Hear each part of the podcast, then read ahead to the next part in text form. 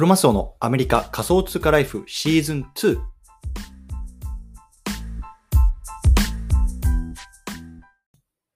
皆さんおはようございます。アメリカ西海岸在住のクロマスオです。今日は5月の31日、月曜日の朝ですね。皆さんいかがお過ごしでしょうか？今日も早速聞くだけアメリカ仮想通貨ライフ始めていきたいと思います。よろしくお願いいたします。さて、今日のテーマなんですけれども、今日は NFT を安全に保管、ハードウェアウォレットの使い方を解説、こんなね、テーマで話していきたいなと思います。でね、ちょっと本題入る前にね、雑談を少し挟みたいなと思うんですけれども、いや、あのね、3日間ちょっとキャンプの方に行ってまして、あの、本当にネットに遮断された空間にいました。で、昨日帰ってきたんですけど、結構やっぱりね、あの、ディスコードとか、まあ、いろんな、あの、なんだろう、今進めてる案件とかっていうところの進みがすごくやっぱり早くて、今ね、すごくキャッチアップするのに 大変なんですけれどもね、いろいろちょっと返信とか遅くなってたら申し訳ないですね。うん。でもやっぱりね、あの、こうネットにこう遮断された空間でね、こう、あの、過ごすとね、こう頭がリフレッシュされるというか、やっぱりそこでね、こうなんか普段考えられないことを考えていたりとかね、あ、こういうことしたいな、みたいな、ちょっとね、こう、心身ともにね、リフレッシュできたので、まあそういった面は良かったなと思うんですけれども、まあ一方でね、やっぱりこうやって帰ってきていろんなね、こうタスクに埋もれてる、あのーが降っていると、やっぱりね、こう今、現代人にとってね、こうインターネットっていうのはもう本当にね、欠かせないものなのかなと思いますし、それがね、やっぱり今、これからのブロックチェーンの時代ですよね。これ NFT とか、まあ、あのクリプトとか、そういうところからね、もうこれからね、次のね、こうインターネットになっていくって言われてますけれども、やっぱりね、この5年後、10年後、このね、クリプトとかね、このブロックチェーンっていう技術がね、もう本当に僕らの生活に欠かせないものになっていくんだなっていうところをね、まあ、改めて感じて、まあ、そういうところにね、こういう early でね、まあ、触ってるね、まあ、僕であったりとか、まあ、この皆さんもね、もうなんか本当に、あの、もうイカれてるなっていうところをね、まあ、感じましたというようなところでね、まあ、雑談はこの辺りにしたいなと思うんですけれども、今日はね、NFT を安全に保管、ハードウェアウォレットの使い方を解説、こんなね、テーマね、ちょっと改めてなんですけれども、話していきたいなと思うんですね。で、今日ね、このテーマを取り上げた背景なんですけれども、ね、最近すごくやっぱり NFT を触る人っていうのがね、まあ、増えてきてるなっていうのを感じてるんですね。うん。で、やっぱりそのね、まあ、最初このクリプトとかっていうところってやっぱりすごく難しいところなので、まずね、そのあの NFT を購入できるっていうところまで進んだっていうところはね、もうすごくね、なんだろう、リテラシーがそもそも高い方々っていうところをね、まあ、あの思います。うん。多分こうやってね、こう耳からインプットしてる方とかっていうのもね、割とそういうなんインターネットでこうググったりとか、そういうところのね、リテラシーっていうのがね、まあ、ある程度高くて、まあ、最低限のね、あの知識があるっていう方だと思うんですけれども、やっぱりそういう方に向けてもね、あの改めてこの NFT っていうところの扱いをね、まあ、あのきちんとあのした方がいいんだよ、リスクがあるんだよっていうところもね、注意喚起も含めてね、じゃあね、どうやってそのリスクをね、回避していくのかっていうところをね、まあ、少し話していきたいなと思うんですね。うん。で、まあ、結論から言うとね、ハードウェアウォレットっていうのを使いましょうっていうところなんですね。ハードウェアウォレット。うん。で、ハードウェアウォレットって、まあ、そもそも何なのかっていうと、まあ、簡単に言うとね、もうあの USB みたいなデバイスなもの、デバイスみたいな、まあ、ウォレットなんですね。で、ハードウェアウォレットにはね、あの、まあ、あの、ウォレットにはそのコールドウォレットっていうものとホットウォレットっていうところの2つのウォレットがまあざっくりありますと。で、これ何が違うかっていうと、ホットウォレットはまあインターネットにつながっているもの、コールドウォレットはインターネットにつながってないウォレットね。ざっくりこういうようなね、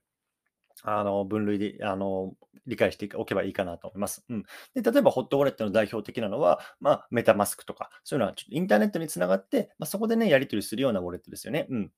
で、コールドウォレットっていうのがいわゆるハードウェアウォレット。ね、例えば、なんだろうな、この今回紹介するような、まあ、USB タイプのものとか、あとはね、まあ、紙とか、あとはね、その金属にこの、えっと、ウォレットのね、あのシードフレーズなんかをこうね、あの掘ってるものとかもあるんですけれども、いわゆるね、そうやってインターネットにつながってないもの、ね、これがね、コールドウォレットって言われます。うん。じゃあね、そもそもなんでね、このコールドウォレット、ハードウェアウォレットが必要なのかっていうところを考えていただきたいんですけれども、ね、さっきも言ったメタマスクなんかは、まあ、例えばね、携帯電話に入れてる方とか、ね、あのパソコンであの使ってる方、いろいろおられると思うんですけれども、インターネットにつながってるってことは、そのね、インターネットを経由してね、例えばね、ハッカーが来たりとか、あとはね、ウイルスが入ってきたりとか、そういうようなリスクっていうのがもちろんあるわけですよね。一方でね、まあ、すごく使いやすいっていうようなメリットはあるんですけれども、まあ、とにかくね、そのはあのホットウォレットに、えっと、入っているっていうこと自体は、すごくね、そのリスクにさらされるっていうところとね、紙一重なんですよね。うん、そう。なので、例えばね、その自分が持ってるね、NFT とか、その高価なクリプトっていうのをきちんとね、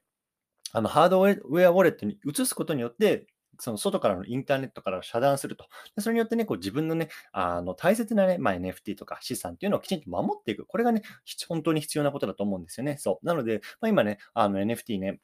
いろいろ買い始めてる方とかもいると思うんですけども、まあ、買ったものっていうのはね、こうきちんと、なんだろうな、ハードウェアウォレットにね、こう移して、きちんとそそこで保管すると、まあね、よりね、強固にね、こう自分のね、アセットっていうのを守っていくことができますよっていうことなんですよね。うん。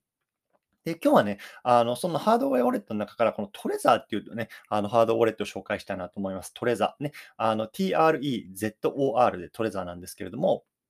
あの、これ実際ね、僕も使ってます。で、えっとね、僕はね、ここに、あの、例えばビットコインとか、あとイーサとか、まあ、そういうね、自分のね、あの、大切な、ね、アセットっていうのをそっちの方に移してます。で、これはね、もう本当にね、あその自分のこの、あの、クリプトを触る専用の、ね、PC にしか繋がらなくて、ほとんどなんだろうな、もう外部からのあのインターネットがもうね、全くね、こう遮断されているっていうところで、僕自身がね、なんだろうな、このあのデバイスの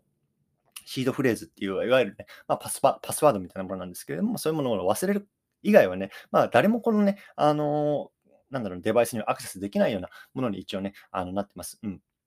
で、このトレザーなんですけれども、まいくつかね、その注意点があるんですね。で、あの、まずね、トレザーとかっていう、そういうハードウェアウォレットっていうのは、その Amazon とか、例えばね、まあ、日本で言うとメルカリとかそういうのがあると思うんですけども、そういうようなところから買っちゃダメなんですね。で、これっていうのは、やっぱり Amazon で、なんだろうな、あの誰かがね、あの出品してるものとかって、もう誰かがそこにあのウイルスとかバグあのを仕組んで、それをね、出品してる可能性っていうのがあるんですよ。なので、必ず公式ストアから買ってください。公式ストア。うん。で、あのトレザーはね、確かチェコかな。チェコの会社のものなんですけれども、本当にね、メイドインチェコで、すごくセキュリティのしっかりしてる会社なので、僕もね、あの公式ストアから買いました。うん。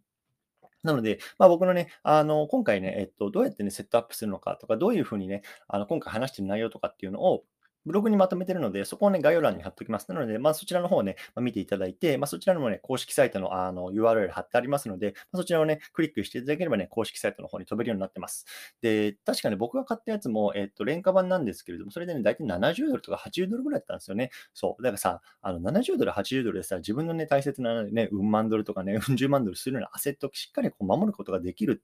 ことができるっていうのはね、まあ、それやった方がいいよねって僕は思うんですよね。そう。なので僕はまあね、あの、ちょっとコツコツコツコツこう買ってきてるね、まあ、あの、クリプトとかアセットとかっていうのはもうどんどんどんどんそっちの方に移してるような感じですね。使わないものは。うん。で、そこでね、あの、すごく自分のなんだろうな、あの、やっぱり心の豊かさ、なんだろう、心の安定っていうのは違いますよね。きちんとそこにあるから、なんだろうな、外部とのなんだろうな、接触がないし、まあ安全に保ってるよっていうところのね、やっぱり安定感、そこはね、やっぱり非常に大事かなと思います。うん。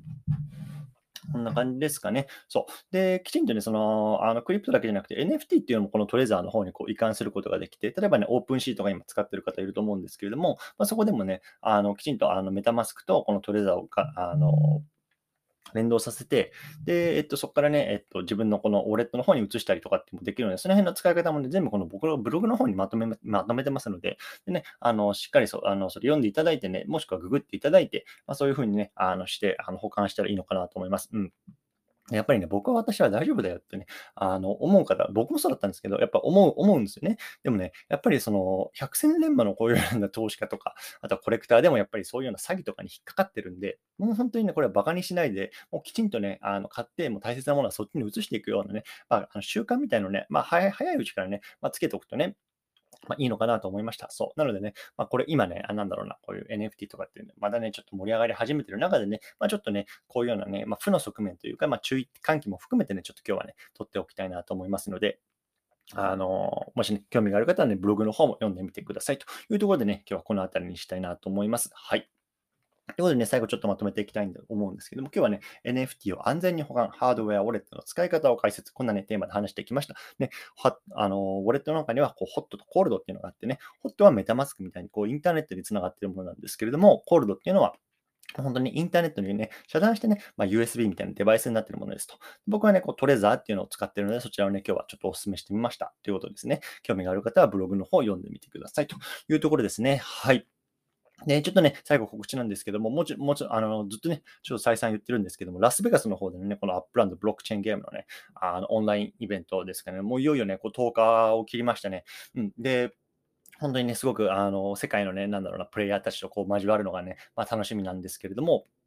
まあね、あの、皆さんからね、こうサポートっていうのをまだね、引き続き募ってます。うん。でね、今までにね、こう11名の方がね、こうサポートしてくれて、まあ、合計でこう550ドルぐらいかな、まあ、あの、調達っていうかね、あの、サポートいただきました。本当にありがとうございます。でね、これでね、僕がこう、現地のこうチケットとかね、活動費とかっていうのを当てられる、当てることができますんで、そちらの方ね、ぜひ使わせていただきたいなと思います。ね。で、まだね、もちろんこれね、あの